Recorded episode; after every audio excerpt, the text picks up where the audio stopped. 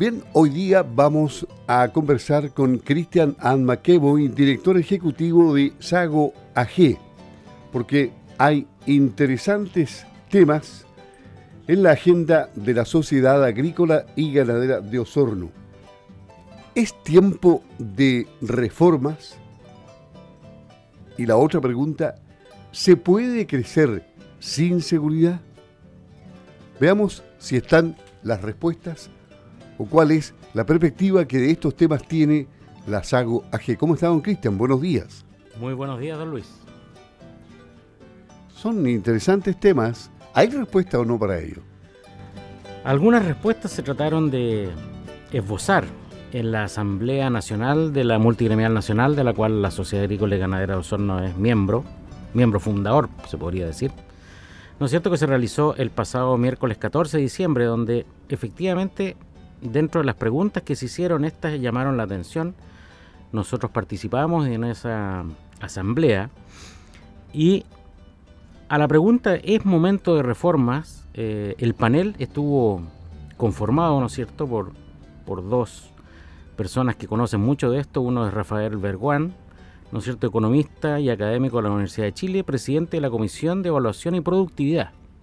Una persona que sabe de la materia. Y Don Ricardo Escobar, abogado, experto tributario y ex director del Servicio de Impuestos Internos. Y entrando en materia, efectivamente, se dice que nunca, nunca es buen tiempo para hacer reformas, digamos, y sobre todo la tributaria. Pero efectivamente, eh, estos dos profesionales lo que un poquito conversaron y expusieron tiene que ver con que hemos estado permanentemente en lo, que se refiere a reformas tributarias, parchando un sistema.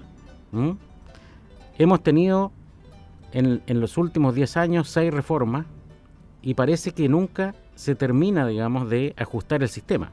Y esto tiene una serie de inconvenientes porque, y lo hemos vivido, cuando uno se acostumbra o opta por un sistema tributario, bueno, pasan dos años, dos o tres años y cambian las reglas del juego. Esto claramente no trae consigo un ánimo muy positivo para la, para la inversión, ya que muchas de las inversiones, y, sobre todo en el ámbito agrícola, se desarrollan en el largo plazo y uno espera tener un sistema más o menos estable para poder invertir y para poder programar, eh, ¿no es cierto?, eh, cada, cada negocio.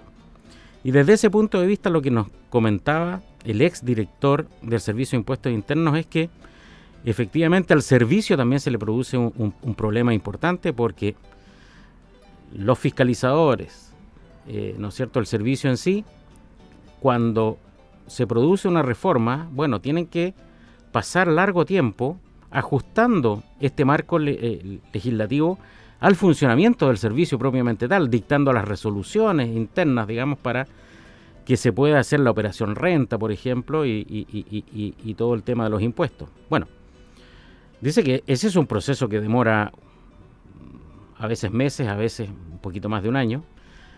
Y decía él que cuando ya los funcionarios están acostumbrados a un sistema, vienen y se los cambian. Entonces esto genera efectivamente también un problema para los contadores. ¿eh? Los contadores vienen con un sistema tributario, les cambian las reglas del juego y esto lo que provoca es efectivamente un conflicto, mayor conflictividad entre el servicio y eh, los empresarios que pagan los impuestos. Por lo tanto, no se ve como una buena idea estar permanentemente cambiando y parchando un sistema, sino que lo que nos decía el ex director de impuestos internos, sería mejor tomarse el tiempo, hacer un buen pacto tributario, pensar primero todos los sectores y él echaba de menos lo que pasaba del 2006 hacia atrás, cuando las reformas, ¿no es cierto?, se hacían con tiempo y se hacían con profesionales muy capacitados en la mesa. Hoy día, él decía quizás que los profesionales hoy día no están tan capacitados y más encima se quiere hacer rápido y las cosas rápidas de repente no funcionan bien.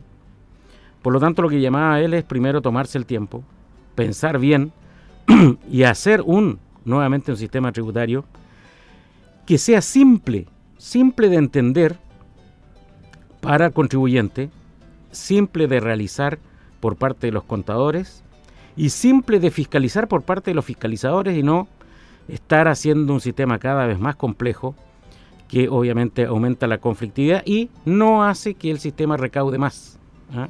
Tenemos ineficiencia cada vez que hacemos, digamos, estas modificaciones.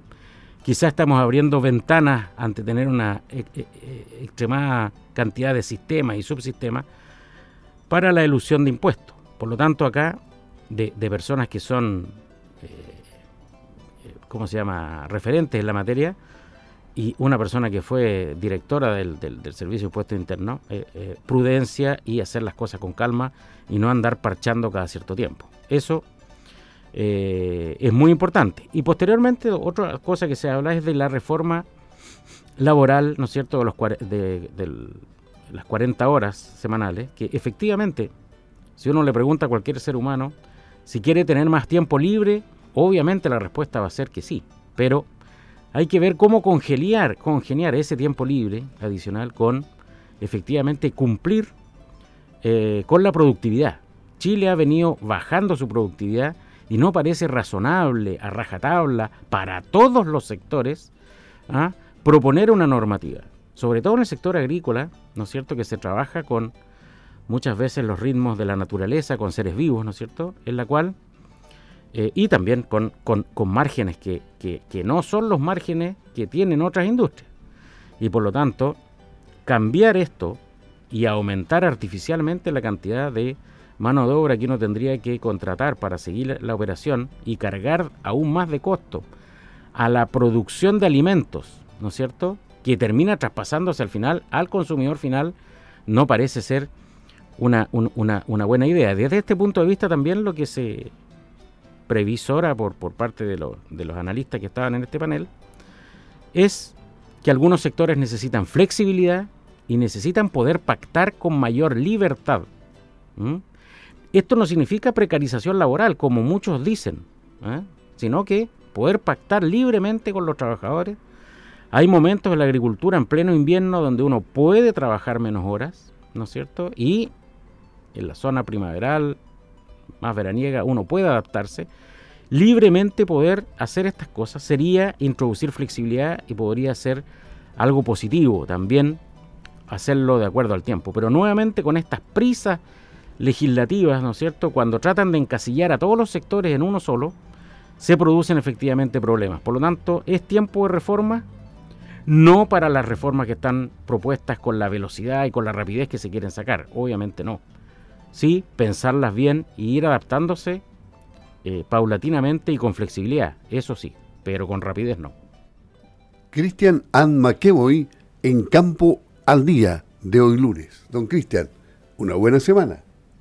Así es, don Luis, que tenga muy buena semana.